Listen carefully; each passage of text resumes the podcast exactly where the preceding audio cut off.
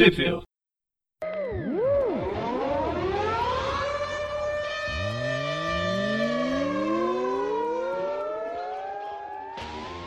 Bem-vindos a mais do View. Eu sou o Presto. Eu sou o João. Eu sou o Gustavo. E hoje a gente está na terceira parte do Rei das Trevas, que também é a quarta parte nos Estados Unidos, mas é a terceira no Brasil. E junto dela a gente vai falar com a Venom 26, que corresponde a Venom 34 nos Estados Unidos. E depois de todo esse rolo, eu passo a bola para vocês. Relaxa que vai dar certo, faz sentido. Nossa, a gente também vai ver um monte de tinies. Sim, a ideia. Bem, quem está acompanhando sabe, a gente está tá falando de todos os tains e da série principal, tanto de Rei das Trevas quanto do Venom da edição nacional. Então estamos acompanhando a edição nacional, que, pelo menos para mim, eu gostei dessa forma que a Panini publicou as, essa saga.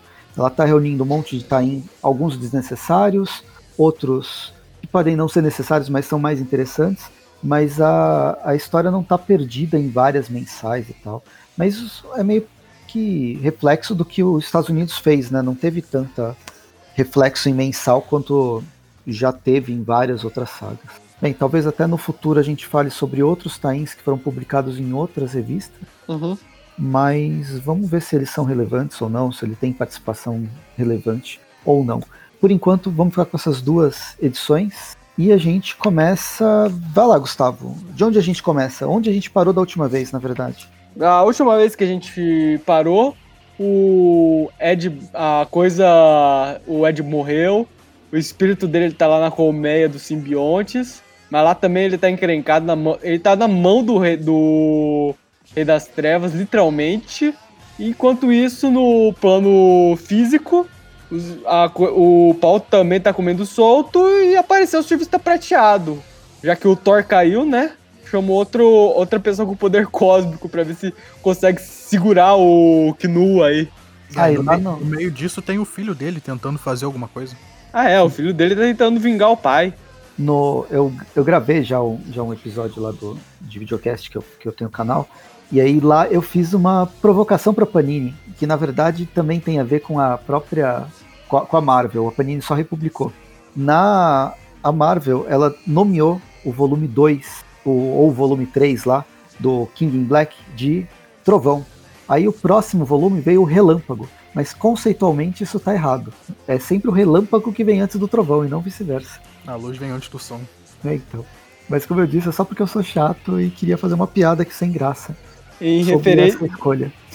em referência ao Castelo Ratimun, eles sempre falavam raios e trovões, e não trovões e raios. Viu? Eles sabem muito mais do que a Marvel e a Panini juntos. Mas beleza, era só para falar isso que não faz sentido nenhum. Vamos para Rei das Trevas. Aqui a gente tem o Donny Cates na sua cavalgada final, junto com o Ryan Stegman, o JP Mayer e o Franco, Frank Martin. A gente começa com o Dylan no meio de vários simbiontes e sendo tem, uh, uma tentativa de, de, de ser corrompido pelo Knu, várias vozes falando com ele. Até que o, o Dylan ele aceita, dá, dá a mão pro Kino e resolve usar todo o seu poder de queimar simbiontes. E aí ele imediatamente começa a destruir o cara. E aí o cara fica desesperado. Então, basicamente a edição podia terminar aqui, né? Com o Dylan matando todos os simbiontes.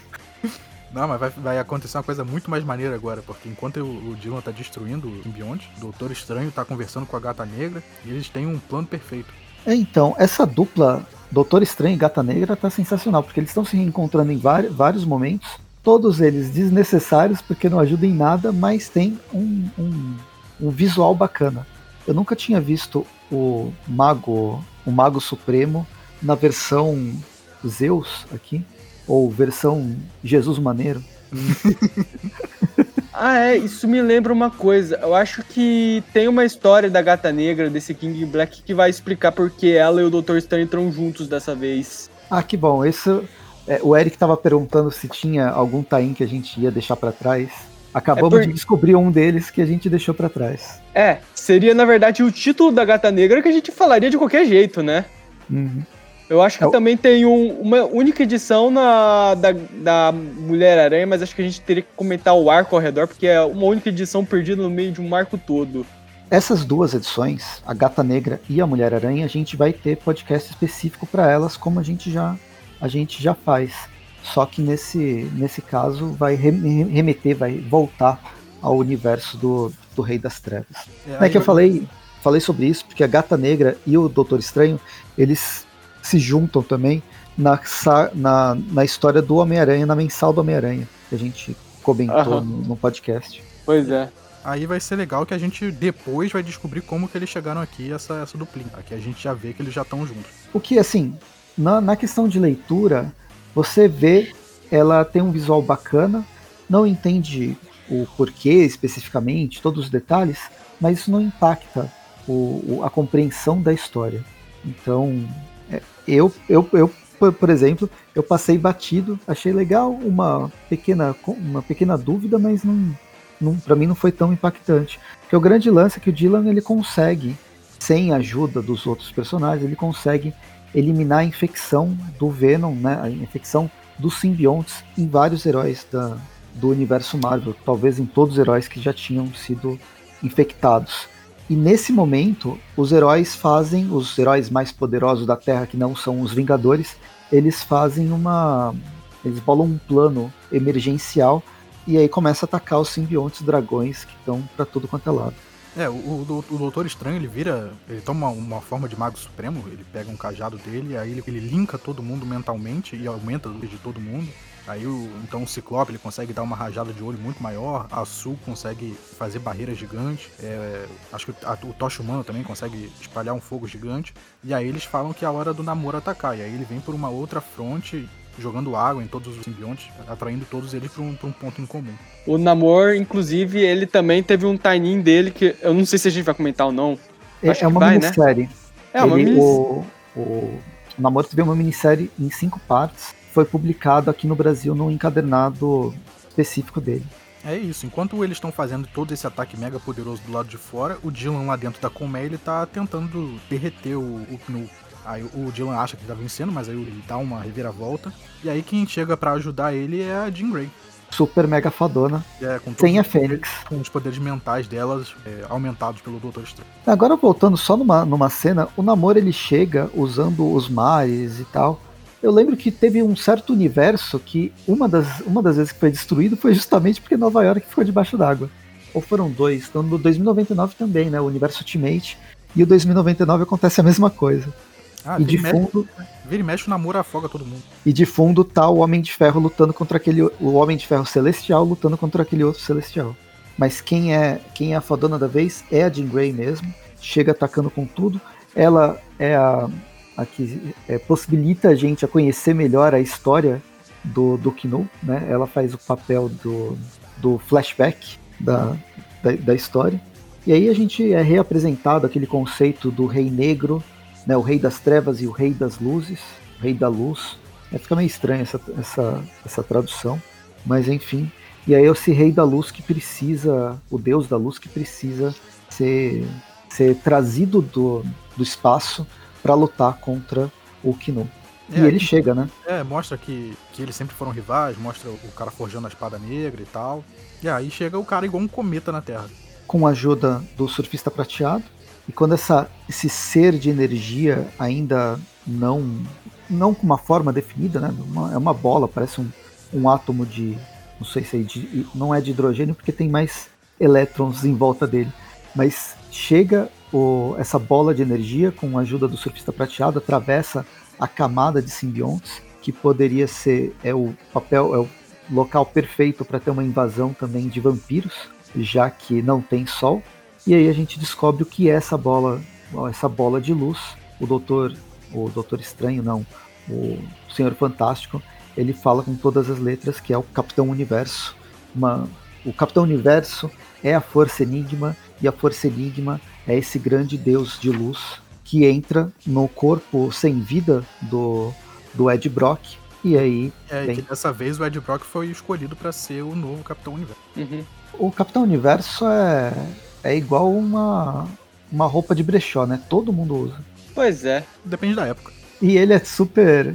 É, é, tipo, ele nunca fica com ninguém. Ele vai lá, faz o seu papel, depois vai embora para outro para outro hospedeiro. E achei legal essa, essa, conclusão aí, de já que tem um rei das trevas, tem que ter um, um ser de luz. Sim. Não, eu acho legal que, mais uma vez, o Donny Cates ele tá amarrando vários conceitos que estão soltos, do, tanto no Venom quanto no universo Marvel, de uma forma tão natural, tão orgânica, que você acredita como se isso fosse sempre tivesse sido planejado. Eu tô, tô gostando muito dele. É a, diferença de, a, diferença de, alguém que estuda o, o mínimo para fazer a história antes. É, pois é. Bem, aí a gente vai para revista Venom número 34, porque ela se passa em paralelo, como o Gustavo disse. Enquanto a gente vê o, o plano terrestre, o plano material sendo é, na, na, revista Rei das Trevas, a gente tem o plano metafísico na revista do na revista do Venom.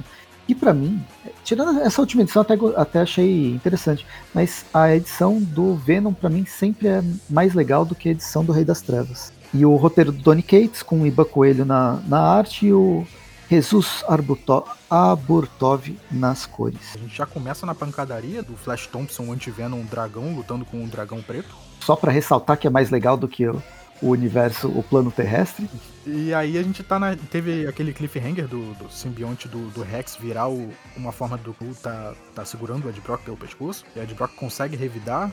Mas a gente tem uma sequência espelhada do que a gente viu no plano terrestre que resultou na morte do, do Ed Brock. Só que nesse caso, ele consegue, ao invés de perder o simbionte, ele suga o simbionte, que é o Clintar, o Venom, que a gente já conhecia. Ele meio que é ressuscitado, até provavelmente por causa do do, do Senhor Fantástico, lá não é do Senhor Fantástico, do Capitão Universo, e aí o Venom volta à vida agora com asas e vem com tudo pra cima do Kino. É, essa parte é legal porque, acho que umas duas ou três revistas atrás, o, o Rei de Preto ele tinha absorvido o simbionte do Venom, né? Então a gente tinha que o Venom tinha sido absorvido pela colmeia. E aqui o, o, Rei de Preto joga uma parte do simbionte para engolir o Ed e o Ed cair, morrer e esse simbionte é, pegar o corpo, o corpo da, da a consciência dele, né? Só que exatamente essa gosma do pedaço do simbionte era o Venom. O, o Ed Brock, enquanto tá caindo, ele já tá aceitando que ele vai morrer de novo. E aí o simbionte do Venom consegue se comunicar e eles linkam as consciências de novo. E aí aparece um, com um resplendor o, o símbolo do Homem-Aranha é, brilhando no peito. Não, o que a gente pode pensar também é que o simbionte, a massa preta, o óleo preto que é, é, a gente vê como matéria do simbionte, ele pode ser qualquer coisa. Ele, ele, ele não é exatamente um simbionte ou outro. Ele, como eles não têm nome, eles têm uma mente compartilhada então, a mesma matéria preta, ela pode manifestar outros, outras individualidades. Eu estou pensando nisso agora. E como uma matéria preta entrou, foi infectada, né, foi, foi infectar o Ed Brock, a mente Clintar, a mente individualizada do Clintar, ela redesperta, ainda mais ele estando nesse plano metafísico, ela redesperta para envolver e tomar conta dessa desse dessa massa negra que, tendo consciência, vira o simbionte. É, pode ser isso, porque a gente já a gente vê aqui mesmo, né? Porque o Knu ele consegue se manifestar em vários lugares diferentes ao mesmo tempo, porque ele tá ao mesmo tempo aqui com o Ed e ao mesmo tempo lá com o filho dele lutando lá derretendo. Então, não é tão é, não é tão difícil assim quanto faz parecer eu tentando explicar sem saber explicar, mas mas é interessante essa mas é interessante essa forma como o Donny Cates vai trabalhando e vai desenvolvendo o, todo, todo esse cenário. Puta, eu tô gostando mesmo.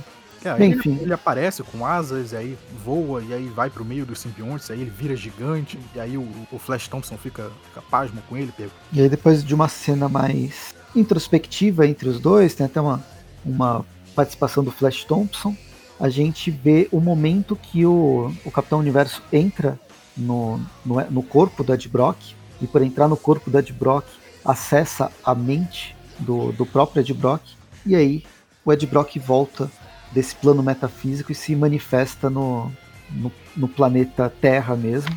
É, e é uma parte até um pouco triste, né? Porque o Ed e o Venom tinham acabado de se reencontrar, e aí quando a força a Força Enigma entra no corpo do Ed, eles são separados de novo. Aí o Venom fala que vai encontrar o Ed, o corpo está de novo. Sim. Aí ele aparece no, lá no, do lado do Senhor Fantástico, todo brilhando, levitando que é a mesma cena final lá do, do outro, da revista do Rei das Trevas. E aí, como mais ou menos como um epílogo, a gente vê o dragão anti-simbionte do Flash Thompson indo para um cemitério, entrando num túmulo, né, o túmulo dele mesmo, do Flash Thompson, e a mão dele saindo, como se ele estivesse ressuscitando. É, pois é, né? Ninguém morre para sempre na Marvel. Eu fiquei feliz com o retorno do Flash Thompson. E aí a gente termina. Depois disso a gente vai encerrar com o Rei das Trevas 5 no, nos Estados Unidos e o, a edição que é na, no, no, quarto encadernado aqui no Brasil.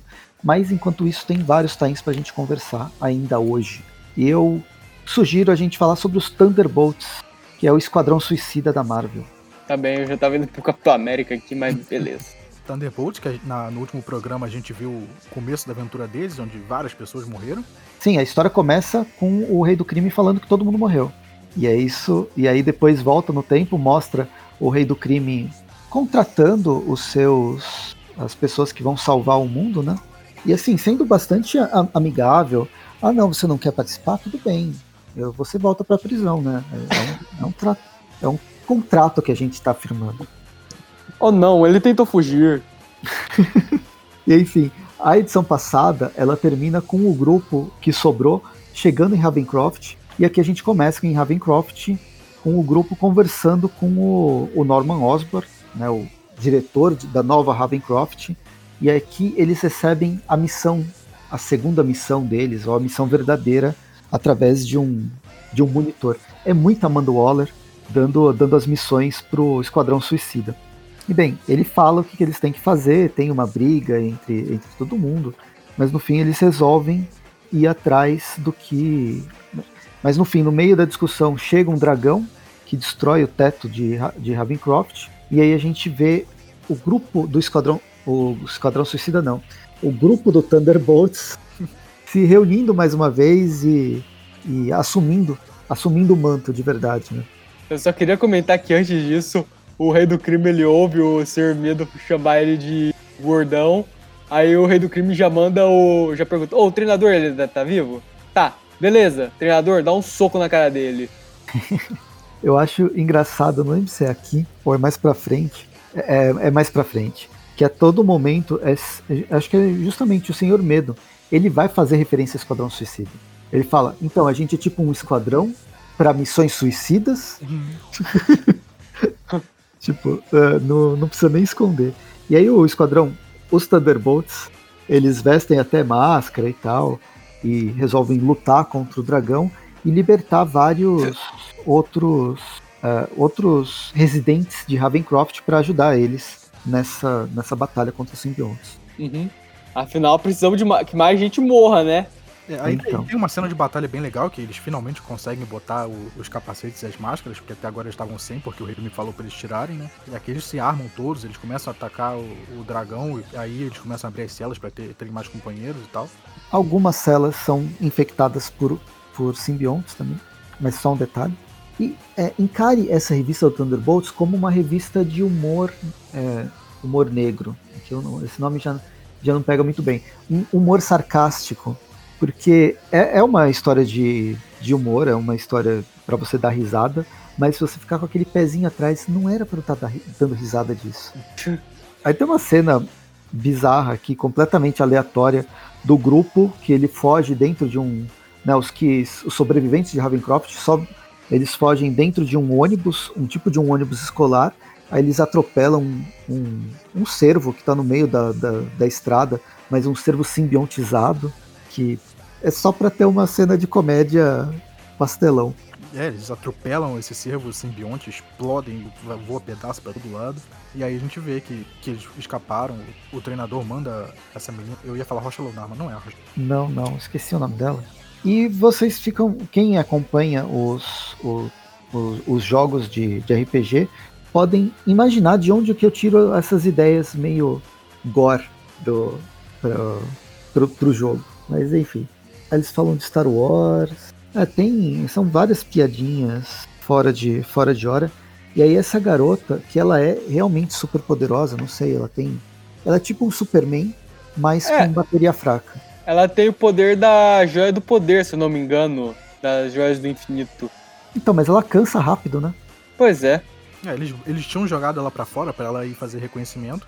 Aí eles de repente estão dirigindo e a ponte que eles estavam andando, ela tem uma ponte destruída, então assim que eles vão cair, a menina volta e salva eles. Aí ela fica sem poder e ela diz que, que ela fez o reconhecimento porque que ela vai mostrar o caminho. E aí a gente descobre qual que é a missão do Esquadrão Suicida. É juntar as partes do corpo do Sentinela e brincar de um morto muito louco. Ah, aqui ó, ela tem o poder da joia da realidade, na verdade. Nossa, ela pode ser muito mais forte do que, do que isso. Pois é, né? A joia da realidade é praticamente a joia que torna todas as outras joias inúteis. Sim, é tipo, muito mais foda do que isso. Não, não cabe dentro de. Não tem us suficiente para caber dentro de uma muito para falar sobre ela. É, aí, o, como o Presto falou, a conclusão da, dessa, dessa parte é que eles acham a parte de baixo do Sentinela e tem que achar a outra metade. É, na edição seguinte a gente já começa com eles achando a parte de cima, aí fica todo mundo em volta da fogueira, conversando. É aqui que o Senhor Medo fala da equipe suicida, e falam de um morto muito louco, aí eles ficam discutindo um morto muito louco, o 1, mas não o 2, o 2 é muito ruim. Não, mas você falou que vai fazer dançar, não, mas o que, o que dança é o número do, é o segundo filme. E eu desafio as pessoas a descobrirem que filme é esse Morto Muito Louco, porque ele passava bastante na sessão da tarde, nos anos 90. Eu acho que talvez parte do público já não sabe que filme é esse. Pois é. Não, se já assistiu How I Met Your Mother, vai saber que filme é esse. É, eu não assisti How I Met Your Mother. É, eu... é, que o Barney, ele tem, do How I Met Your Mother, ele tem uma obsessão por esse filme, que um, ele queria poder reproduzir um morto muito, muito louco na vida real dele. E tem uma parte da série que ele acha que ele consegue fazer isso. Nossa. É, esse é o tipo de filme que, mesmo se você não viu, você já viu por, por consequência de todas as outras coisas que já referenciaram ele. Uhum. Bem, enfim, aí o grupo se reúne, eles têm a, eles, a missão deles, na verdade, é jogar o Sentinela dentro de um dentro do Knu ou do, do que é a, essa mente coletiva onde tem mais onde, onde tem mais simbionte e fazer ele explodir. Claro que no processo talvez alguém morra, mas e daí? O, o, o grande lance é que a gente vai ter a opinião pública para todo mundo gostando de novo do Rei do Crime. Uhum. É, e agora eles têm mais, mais companheiros, né? Porque eles resgataram a meia dúzia de gente lá do Ravencroft. Que você nunca ouviu falar na sua vida. Exato. E aí, quando eles chegam né, nessa massa de colmeia mais concentrada, um deles fala: Ah, mas eu não queria ser um Thunderbolt. Aí o Sr. Medo responde: Ah, é o último cara que falou isso, ele morreu. Duas vezes. Aí tem cena de, de morte para lá, morte para cá, simbionte pegando, pegando esse pessoal novo. É, a gente descobre que o treinador ele estava fazendo um jogo duplo, né? Até com o próprio é, Rei do Crime. Mas uhum. no fim ele resolve ajudar o, ajudar o, o, grupo dele. Não sei exatamente qual que é a motivação inicialmente, mas o plano era jogar o, o Sentinela e explodir. Se o Sentinela explodisse, que eles chegaram à conclusão é que provavelmente Nova York não ia sobrar, não ia sobrar nada de Nova York. E se não sobra nada de Nova York, também não morre todo mundo do, do Esquadrão Suicida aqui, do, dos Thunderbolts. Então eles tentam reverter a situação e aí a gente descobre no fim que consegue reverter e eles são o novo, e eu ia falar de novo, Esquadrão Suicida, mas não, eles são o novo Thunderbolts, que por sinal eles vão estar tá na nova saga do, do Demolidor, e eu quero muito ler ela, só por causa deles. É, é um uhum. grupo muito maluco, né? Muito nada a ver. A, a como termina, né? É, eles jogam o simbionte, o simbionte não, o sentinela, o sentinela explode e tal. E aí o Fisk vai dar um pronunciamento que, que teve isso aí. E aí aparecem todos os Thunderbolts, e aí o Taskmaster apresenta uma, uma nova vilã que conseguia fazer ilusões em escalas gigantes, e aí eles apresentam o corpo do Sentinela morto que tá com eles ainda, e a explosão foi só toda uma grande luta. É, a alucinoide, segundo aqui, aqui no Brasil. Ah, lembrando, eu acabei de ver, o, o Batroc aqui, ele tá com aquelas aquelas é, manoplas elétricas que ele deixou na perna, né? Do pois é. que morreu na edição passada. É, o Batroc tá usando nas pernas e o Taskmaster tá usando nos braços. Hum. Enfim. E é isso aí. Esse é, esse é o grupo. Aí tem um pessoal novo aqui e tal. Terminamos o, a apresentação desse novo grupo, que quem sabe não, não ganha um filme mais pra frente, né? Pela Marvel, daqui a alguns anos. Pois e é, aí, né? E aí a gente vai pra Capitão América. Agora sim. Trevas no Azul, do Dani Lor, nos roteiros. Aí tem vários desenhistas, é, Mirko Kolak, Stefano Ladini, Roger Antônio Ni, Nicoleon e as cores do Eric, Eric Arciniega. E ah, dá para passar rápido sobre é, por essa revista, porque é uma história que vai focar no. vai- a gente vai acompanhar o Buck e o Falcão juntos lutando contra simbiontes em Nova York. Aí ap- aparece o Capitão América. Ele tá sofrendo um tipo de estresse pós-traumático por ter sido transformado num simbionte, né? Ele ter sido dominado por um simbionte. E durante toda a história, a gente vai acompanhar justamente o Capitão América sofrendo por essa transformação, sofrendo por tudo que ele foi manipulado já desde que ele foi criado, mas principalmente a questão do simbionte, ou até a questão de quando ele foi transformado lá no Capitão da Hydra, e o Knu influenciando a cabeça dele a todo momento e ele lutando contra essa influência. E quem ajuda contra essa influência é ju- justamente os dois melhores amigos que, que ele tem, né? A família dele de verdade, que é o Falcão e o Soldado Invernal. Detalhe que eu acho que essa minissérie saiu na mesma época que saiu aquele é, Soldado Invernal e Buck e Falcão, né? Qual era o nome daquela série da Marvel? Falcão Ah, sim, e o sim. Soldado Invernal. Que é no comecinho desse ano de 2021. Inclusive saiu, teve uma minissérie em quadrinhos do, da, da dupla. Uhum. O Capitão América atualmente, eu não sei se ele ainda tá, mas nessa época ele tava com, com o é, Ta-Nehisi Coates, que eu até tava lendo as primeiras edições, mas agora tá na revista mensal do, do Vingadores. E Vingadores com o James O'Aaron é proibitivo, então eu parei de ler. É, Presto, eu acho, Até- que, eu acho que você resumiu bem pra caramba a revista. A gente não precisa nem falar mais nada, porque ela, ao mesmo tempo que ela tem bastante ação, ela é muito introspectiva, né? Dessa jornada do Capitão América e dele ser controlado, precisar dos amigos pra, pra conseguir. É o poder da amizade. Eu gostei bastante dessa, dessa história, viu? A forma como eles trabalharam o personagem eu gostei, achei bem legal. Então é isso, vamos pra próxima? Vamos pra próxima. É isso aí, ganhando tempo. Qual é a próxima? A próxima, deixa eu ver, virando, virando, a gente chega na Grito. Ah, vamos ver como acaba aquela minissérie que foi can... aquela série que foi cancelada lá por causa da pandemia. Final improvisado que eles deram pra ela. É, deixa eu aproveitar que a gente vai falar da Grito. Completamente fora do, do tópico, né? Essa semana eu tive que, que ir no shopping pra resolver umas coisas. Aí comprei um Funko Pop da Grito e um do Homem-Aranha Superior. E aí eu, Ah, eu vi no Instagram. é, aí eu tive que Mó eu tive que voltar no shopping hoje e eu achei numa outra loja um do Venom com, com a espiral na cara. Aí eu comprei também. Nossa, que inveja sua. que legal. Era só isso. Ah, bacana. Já posso. Já posso ir dormir, ficar triste e com inveja. Essa história da Grito, ela é do Clay McLeod Chapman, que é o roteirista da minissérie anterior, né, que dá, é o prólogo, e que seria o início da série mensal que, como o Gustavo disse, foi cancelada.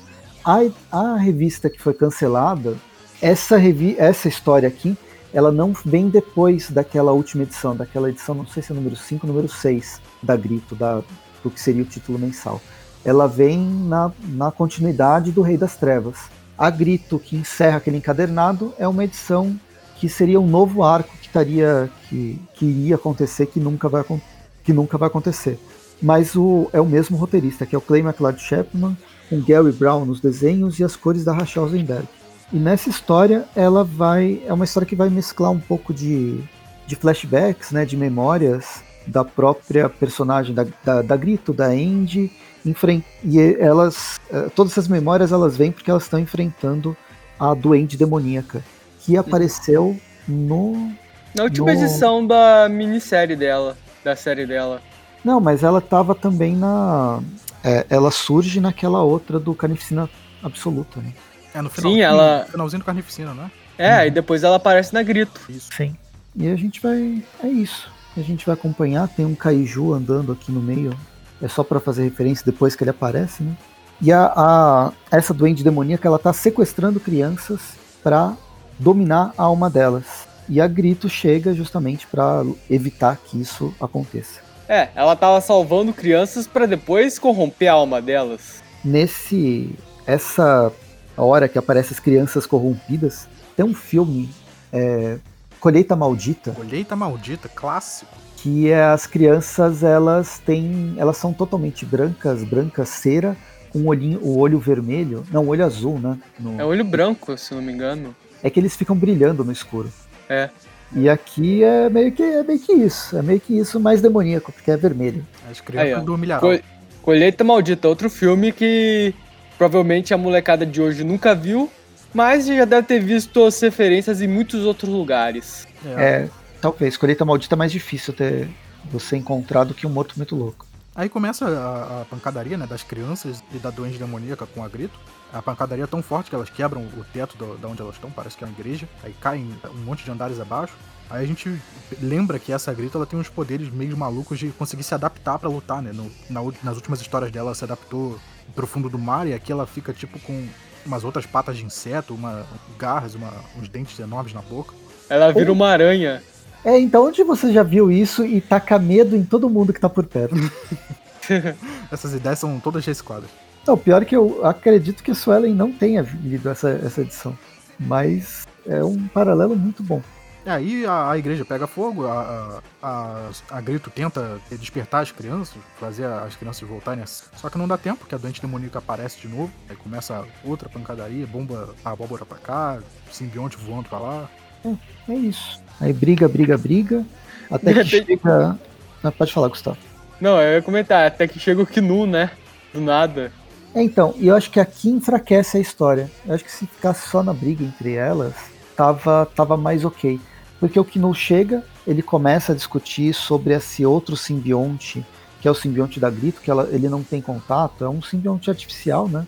É um simbionte, simbionte modificado, e até domina a, a doente demoníaca e tal. E no meio da briga, a, a Andy, ela, a Andy sofre um golpe, que é o golpe preferido do, do, do Kinu, jogar alguém do alto de um prédio, no caso com dois dragões, e ela desperta o fogo infernal. Até esse momento, a Andy, que tem esse, esse poder, que não é um dos melhores poderes, né, porque ela fez um pacto com o demônio para ter isso, mas dava para perceber que ela não usava esse poder por causa do simbionte da Grito. Afinal, simbiontes e fogo não não pegam muito bem, né, um com o outro. Mas ela consegue dominar o fogo infernal ao mesmo tempo que usar o simbionte da o simbionte da Grito e as duas formam uma simbiose e agora temos um simbionte que solta bolas de fogo. É, então, é, eu entendo isso que você está falando, mas eu acho passável por ser esse simbionte específico dessa grito. Porque a gente já viu que ela consegue se adaptar a várias coisas. Então, demorar um pouquinho, mas ela conseguir se adaptar a esse poder da, da marca do inferno, eu acho ok. Uhum. Não, meu problema não é ela se adaptar a isso. Meu problema é a aparição do Kino. Porque o Kino vem, aí você tem essa briga com o Kino, a despertar do poder, da canalização, da, da força. Em determinado momento, ela solta, ela taca fogo no Kino.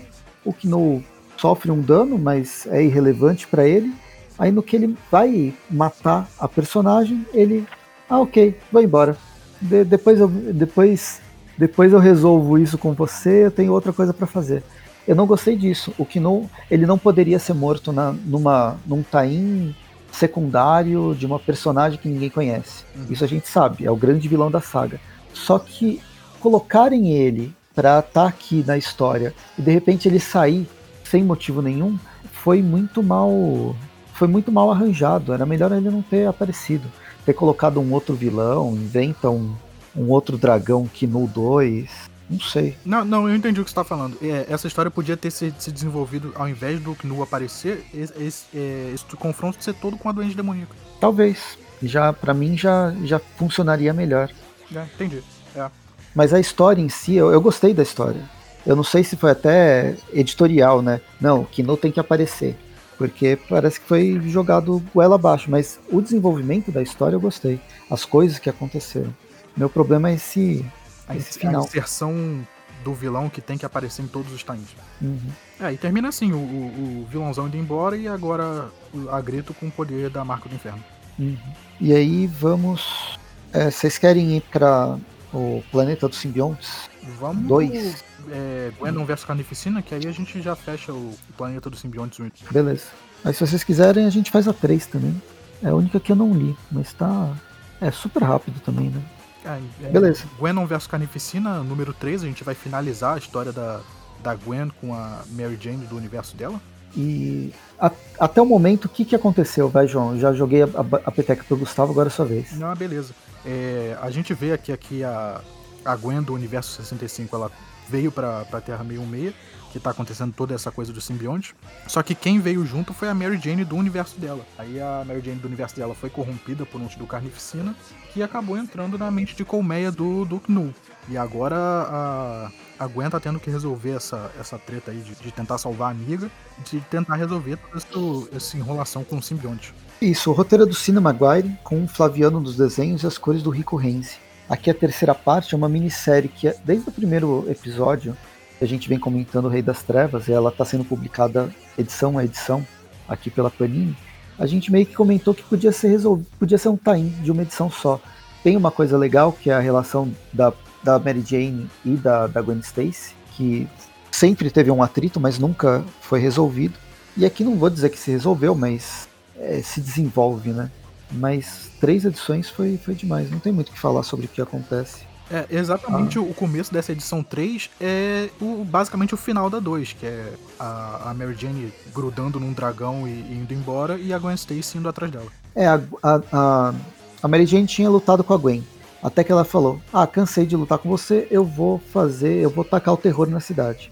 Aí a Gwen foi atrás. É, aí a revista de verdade começa mais ou menos na metade, que é quando a Gwen encontra de novo a, a Mary Jane no, numa rua deserta. Elas começam a conversar e tal. A, a, Mary Jane ainda tá tentando fugir dela, correr. Até que elas entram num, num prédio abandonado. A, a, Mary Jane faz tipo uma, uma mega teia vermelha para impedir a Gwen de seguir ela. A gente vê que o prédio não tá exatamente abandonado e esse prédio é, é um teatro. Parece, não sei se é um teatro musical, um teatro de peças. E a Mary Jane vai pro palco. Não, eu pensei mais. Eu, pra mim é um, é um estádio. Né? Estádio de hockey que tem esse negócio em cima, sabe? As telas em cima. Pode ser de basquete também. Mas onde tem show. É, ou isso. É um lugar Bem, que, que, que, que, cabe várias pessoas sentadas e um lugar abrangente. Né? E aí, o que, que elas vão fazer? Elas vão disputar um.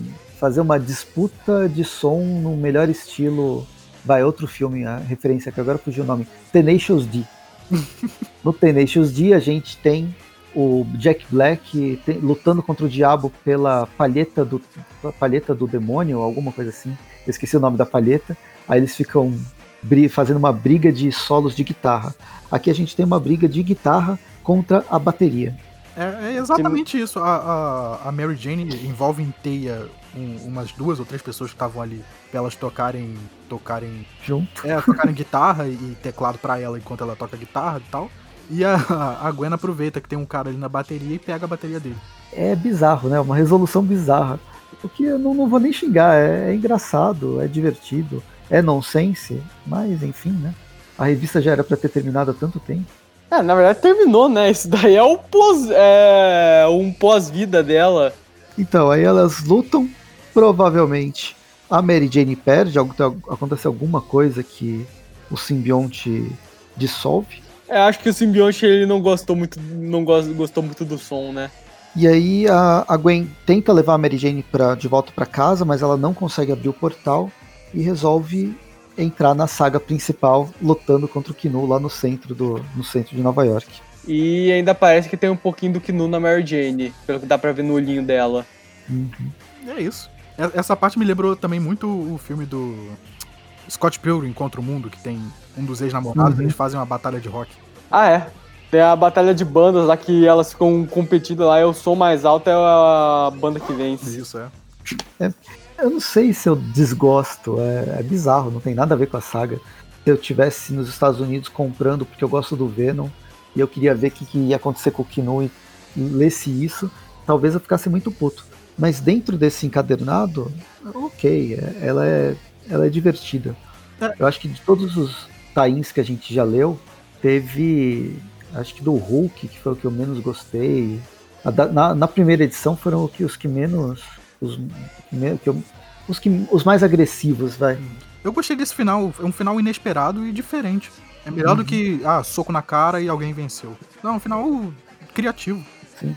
E não é. Ele é surreal, mas ele não é incoerente. É bizarro essa constatação. E para terminar, os últimos tains são Planeta dos Simbiontes 1 e 2. Ah, ainda tem isso. no Planeta dos Simbiontes 1, a gente tá. É o do, de Ravencroft, né? Uhum. É, é. Tem simbiontes coloridos. A gente vê o, o Kino chegando. É que a, a Panini, ela publicou no encadernado primeiro dois, depois um. E o 3 está lá na revista do Venom. Mas o, no primeiro a gente está em Ravencroft, chega o Knu, a gente descobre que o Knu tá dentro do túmulo do, do tatara, tataravô do, do Carnificina, né, o Cortland Cassidy. É aquele primeiro assassino lá que matou sei lá quantas pessoas e foi condenado. Que e aí ele ressuscita. Foi ele que, que nasceu o Minecraft. Sim. E aí ele tá meio que mumificado e ele ressuscita o, o carinha criando mais um vilão, que é o Flagelo. E é, o simbionte dele é violeta. É, ele é meio confuso se ele é um simbionte, né? O rosto ainda tá. É um rosto de luz, ainda tem as bandagens, tem o, o rosto de, de osso, mas com a, a espiral. Bem, vem o soldado de Ravencroft, ele suga a alma dessas pessoas, vem o lobisomem lá, o, o Homem-Lobo, ele suga a alma do Homem-Lobo também. E aí ele leva aí, o mecânico e a gente vê que a Misty Knight tá lá também. Que nesses últimos anos tem sido uma dupla bem legal, o John Jameson com a Misty uhum. Mas aí e, a gente vê que, que ninguém consegue parar esse cara, porque ele suga a alma de todo mundo. Calma, tá em qual planeta dos simbiontes? A 2 ou 3? Essa é 1. Um. A 1 um a gente já viu, não viu? Não. Eu acho que a gente já viu. Ah, é? Ah, tudo é, bem. A gente, tá, a gente tá viu no primeiro programa. É que ela tá publicada aqui nessa última, nessa edição 3. Ah, estranho. Eu jurava que a gente já viu sobre ela. No último programa, a gente falou até ele, ele aparecer, esse simbionte violeta. E aí parece que a revista, essa aqui, aqui, ela tem essa primeira parte toda que a gente já comentou. E aí ela tem uma segunda parte que é o, esse simbionte violeta sugando a alma de todo mundo. E aí ela termina quando ele vai embora. É, não, a, a, história termina com ele indo embora, porque ele é cercado por um monte de gente, um monte de soldado, e ele vai embora. Aí não sei. Qualquer coisa a gente falou de novo. É um resumo, Mas... pra, resumo pra edição 2 ele foi publicado na Rei das Trevas 3 aqui do Brasil. A gente vai para edição número 2. A edição número 2 tem duas historinhas. Uma de um kaiju. É o American Kaiju. É um projeto do super soldado que misturou uma porrada de soro de lagarto, de não sei mais o que. Misturou soro de. Todos os soros de super soldado que já inventaram, misturaram tudo num coquetel, deram pro cara e ele virou um kaiju gigante. Culpem o. Como é mesmo o nome? O Al Edwin, lá do Immortal Hulk, que ele que criou isso daí naquela série Vingadores USA dele. Muito bom que o nome do cara que virou esse monstrão, o nome dele era Todd Ziller. ele nasceu. É, já tava no sangue. Bem, a história é o monstro é, andando por Nova York e comendo dragões simbionte. Gritando Isso resume a história. É, pois é. É, quando ele fala ele fala. Uh, ah, é, é USA que tá nos Estados Unidos, no, na versão americana. A versão que eu tenho aqui, aqui ele fala, ele fala USA ah, é, brasileirado. É, aqui tá em EUA, EUA. Em, em colorido. O E em vermelho, o U em branco e o A em azul. Vermelho, branco e azul. É, tá certo. Enfim. E é essa história. É, a história dele é, é, saindo, comendo os lagartos gigantes e tem uma menina que tá tentando controlar ele, subindo nas costas dele. Aí no final ele volta ao normal. Uhum. Leva um, um míssil no, no na, na, pele, que é essa seringa que faz ele voltar ao normal. O que eu não sei porque a garota fez isso, já que ele tava matando um monte de dragão. É, né? deixa o cara, tá se divertindo. Bem, a outra história é a história do, do Gatuno. O Gatuno tá conversando, o Gatuno verdadeiro, não do universo 1610, ele tá conversando com a esposa dele. a ex-esposa, né? Não sei se eles já voltaram de novo porque ela deixou o hobby justamente porque ele era o gatuno. Aí ele falou: Não, não sou mais o gatuno, relaxa, tá de boa, tô trabalhando, agora tá sossegado. Tô acertando. Ele, ele, foi empregado pelo Sr. Stark, na verdade. ele era empregado do, do Sr. Parker, né? Uhum, agora é do Sr. Stark. É, e aí começa o inferno na Terra, começa a chover simbionte e aí dá tudo errado. It's, é, é o final do Diversão e Alegria. Bem, no meio da chuva, o Rob falou: Ó, oh, eu não sou o gatuno, mas eu sou outra pessoa. Eu vou salvar essa galera porque agora eu sou o Vespa. E aí ele ataca, ataca, ataca geral. Inclusive ele lembra como se luta contra simbiontes, porque ele já foi amigo do Peter. E o Peter De... sempre fala para ele que contra simbiontes use som alto. Detalhe que foi o Gatuno que criou a, o equipamento da identidade de Vespa que o Homem-Aranha usou na crise de identidade. Então ele só pegou de volta a roupa. Ele, Pois ele é. comprou a franquia do Duende Macabro. Ele comprou, o Peter vendeu a franquia do Vespa pro Doente Macabro e o Gatuno teve que comprar ela de volta.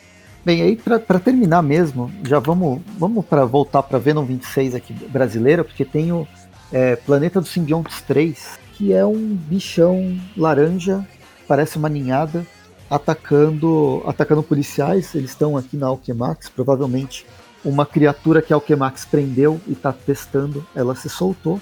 Os policiais estão atacando e chega um cara com simbionte vermelho. Quem que é esse aqui? Calma, isso daí é. a- Calma, em que edição a gente tá agora? A minha, aqui, segundo a Panini, tá como Planeta dos Simbiontes 3. Ah, porque a que eu tô vendo aqui é agora é uma história do Manto e a Daga. A Manta e a Daga tá na próxima. Ela não é Planeta dos Simbiontes 3, então? Não sei. Que, que outra história tem na, nessa daí? Vai. A segunda história é de um monstro parecido com a ninhada matando geral. Ah, e É. tem o simbionte vermelho. Eles trocaram É. a ordem. Esse que eu tô falando. O da Gata Negra vai sair na Rei das Trevas 4. Porque chegou aqui em casa e já, já vi essa. Gata, é, Gata Negra, não, a Manto e a Daga. É. É, trocaram a ordem. Não sei se tem número de páginas diferente. Talvez eles rearranjaram, até porque não faz tanta diferença. Então, quem que é esse esse simbionte vermelho aqui? Provavelmente deve ser o Toxina. É, eu ia falar isso agora, não é o Toxina, que ele tem um- umas partes vermelhas e pretas. Ah, não lembro mais desse toxina. Me, me, me esclareça, quem que é o toxina que eu já não lembro mais. É o filho do Carnificina. Ah, até aí é igual falar que é o filho do Bruce Wayne. Tem um a cada esquina. Ah, não. Os Robins, eles não são filhos do Batman. Ele não Será? adota as crianças, ele só bota elas pra morrer. Será? Será que o, o sobrenome do, do Bruce Wayne não é Bruce Wayne é, Kurumada? É Kurumada, né? Que é o, o carinha do Cavale- Cavaleiro Zodíaco lá que fez todos. Eu tenho 100 filhos, um com cada mulher. Espalhei eles pelo mundo. Quem sobreviver vai ganhar uma armadura. Não, Esse né- é o plot de Cavaleiro Zodíaco. Não, isso da. O Bruce Wayne, o negócio dele não é adotar a criança, não. É dar um estágio pra elas que elas vão morrer. Ele não vai dar amor paterno pra criança, não. Ele não dá É nem pro próprio filho. Ele é, ele é um liberal, ele, ele é um li- liberal babaca. Ele dá, ele dá trabalho explorando até o osso. Aham. Bem, beleza. É capitalista babaca, né? É, ele, a gente aí o Toxina aparece pra enfrentar os, essa, essa ninhada bizarra que, que fala, e inclusive ele fala, ah, o que Max me fatiou todo, eu era humano, eu não sou a ninhada, não, tem só partes de, de ninhada. Ó, viu? Mais uma vez fazendo referência ao jogo que eu, que eu tava mestrando, Alquemax e outras empresas do, dos quadrinhos, elas fazem, eh, elas fazem experiências com pessoas e com seres, anima seres animais ou não animais alienígenas. Pra quem não sabe, a gente tá gravando esse programa no dia que a gente gravou o quinto episódio lá daqui, do RPG do Presto. E realmente tem muitas semelhanças. Então, toda hora tá aparecendo alguma coisa. Bem, o carinha, o carinha ninhada, ele parece ser, bem gente boa. O Toxina também chegou num acordo. E aí, quando tá todo mundo de boa, aparece um Homem de Ferro Verde. É, o- aqueles guardiões da. que cuidavam lá da. Como é mesmo? A gruta. Ah, E alguns-. É, é a, outra, a outra grande prisão. É. Alguns deles, inclusive, tiveram suas armaduras compradas lá e viraram lá o pessoal do júri que eram inimigos do Venom. Que bom que alguém lembra dessas coisas. Bem, ele chega pra, pra bater em todo mundo. Bater em todo mundo que tá aí. Pois é. Só que aí o Toxina acaba escapando. Detalhe Então. que esses guardiões, eles são agora a força de segurança da Alchemax. É isso que eu tô vendo. A história vai passando muito rápido. Porque aí o cara chega, bate no. bate no, no toxina, a toxina vai embora. E o, e o carinha da ninhada? Esqueceram É, do carinha da ninhada. lado, é, é. Esqueceram ele no meio da porrada. Tipo, ele tem 3, é, 3 por 3 se não for maior. É, Tá lá, é uma. Nossa, achei que fosse uma casa, não sabia que era, um- que era um vilão ou uma pessoa. E aí o Toxina volta pra casa e ele é um garoto. É. E ele não é só um garoto, ele é filho do aquele guardião lá da gruta que apareceu. Quer dizer, guardião agora da Alchemax. Isso é, é plot de, de rea- reality show, não, é show de comédia. Que o, o garoto é o, é o vilão e o pai dele tá, tá querendo pegar o vilão. Uhum. E um não sabe da identidade do outro. Nossa, eu ia falar que isso daí é plot de novela da Globo. Ou isso, é. Novela da Globo ou novela mexicana, né? Porque se, né, se fosse novela mexicana, seria o garoto apaixonado por uma pelo pai, sem saber que ele era o pai. E aí, nessa, nessa mesma história, a gente tem a segunda história, né? Que, que no caso do Presto tá reversa, história do Monte Daga. É, É. mas é um manto, a daga a gente deixa pra próxima, pra próxima edição, porque eu não tô com ela em mãos. Ela tá, na verdade, na minha escrivaninha que tá longe. Tá longe, né? Vamos deixar pra depois. A gente já falou de muita coisa. Vamos pra Tá quase, tá quase um metro de distância, né? Não, não, eu tô na mesa, tá a 3 metros de distância. o fone de ouvido não chega até lá. É muito mais do que um braço. É muito É. mais que um braço. Se eu Se fosse, um, um simbionte, se fosse uma perna, talvez, né? Aí pegava com os dedinhos. É, então, tem sempre uma possibilidade. Mas então a gente termina por aqui esse programa. Vamos fazer as notas. Que nota vocês dão pro Rei das Trevas Relâmpago? A, terceiro, a terceira parte desse, desses vários programas que a gente vai falar sobre o Rei das Trevas.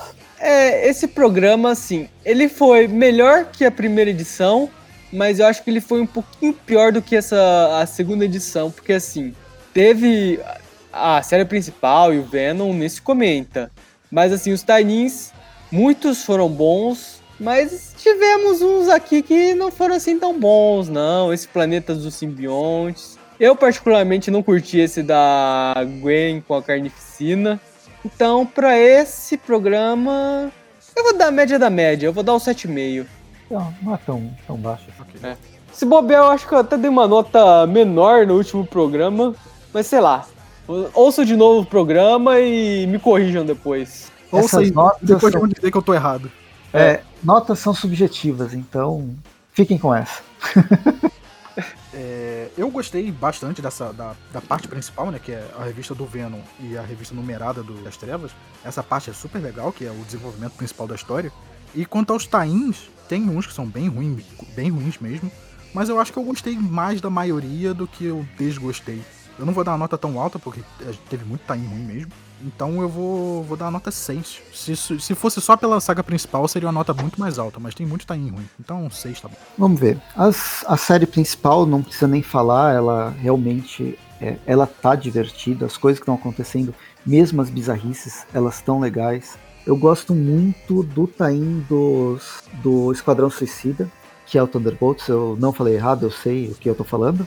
Não me confundi dessa vez. Gostei do Capitão América, gostei da, da Grito. A Gwen versus Carnificina, ela, ela teve uma um final interessante que foge do, do básico. E acho que aí que tá, eu gostei de todos os tains. O mais fraco mesmo é o Planeta dos Simbiontes. O, o primeira, a primeira edição, ela é legal por trazer esse, o, como é que chama, o Cortland Ca- Cassidy, mas as outras, tipo, a do Gatuno, ela não, ela não serve a saga. Ela é uma história sobre o Gatuno para apresentar ele. É uma daquelas histórias que sai na edição número zero do Dia do Quadrinho Nacional, no Dia do Quadrinho Nacional não, do Dia do Quadrinho gratuito nos Estados Unidos, porque ela só apresenta um novo status que vai acontecer mais pra frente. A do Kaiju tá aí pra preencher, preencher buraco, né? E a do. A, a no- novela mexicana aqui do, do Toxina, ela tem tanta incongruência como se. Cara, eu fiz uma história de 20 páginas, são só 8? Beleza, arranca essa página, arranca essa página, arranca essa página e entrega assim. Então isso, essas histórias aleatórias que eu acho que cai a média pra mim. Mas é, nessa, nessa matemática eu vou, eu acho que eu dou fácil uma nota uma nota 8. 8 solos de bateria da Gwen. E aí a média tá com 8 mais 7,5 mais 6. De cabeça não vou fazer isso nem a pau. Dá 7,1 que a gente vai ter que jogar pra baixo, fica 7. Nota 7. Acabei de ver aqui, ó. Rei das Trevas, a parte 2, a gente deu nota 8,5 de média. Foi bem, bem melhor. Mas tinha o Pantera Negra, tinha aquele Marauders também. E o, o primeiro, a gente deu média 6.3.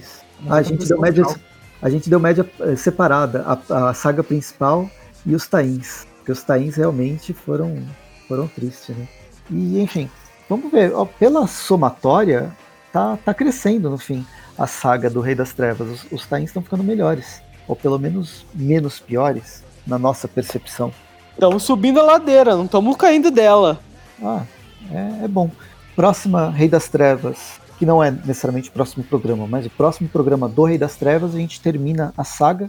Deve sobrar, certamente vai sobrar outros tains, outras minisséries que a gente vai falando ao longo do, do ano de 2000 e 2022.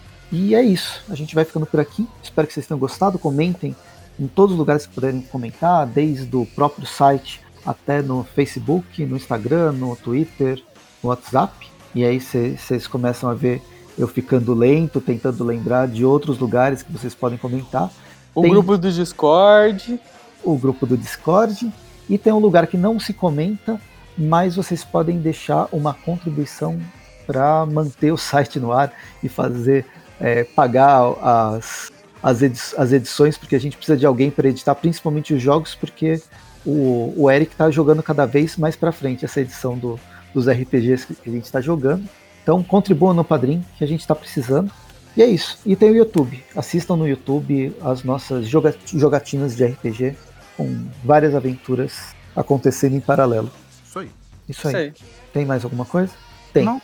Toda sexta-feira tem Tweep View. Toda última sexta-feira do mês tem o Tweepcast. E toda quarta-feira tem um Tweep View Classic. Agora falei tudo. Até mais. Tchau, gente. Boa noite. Boa noite, bom dia, sei lá.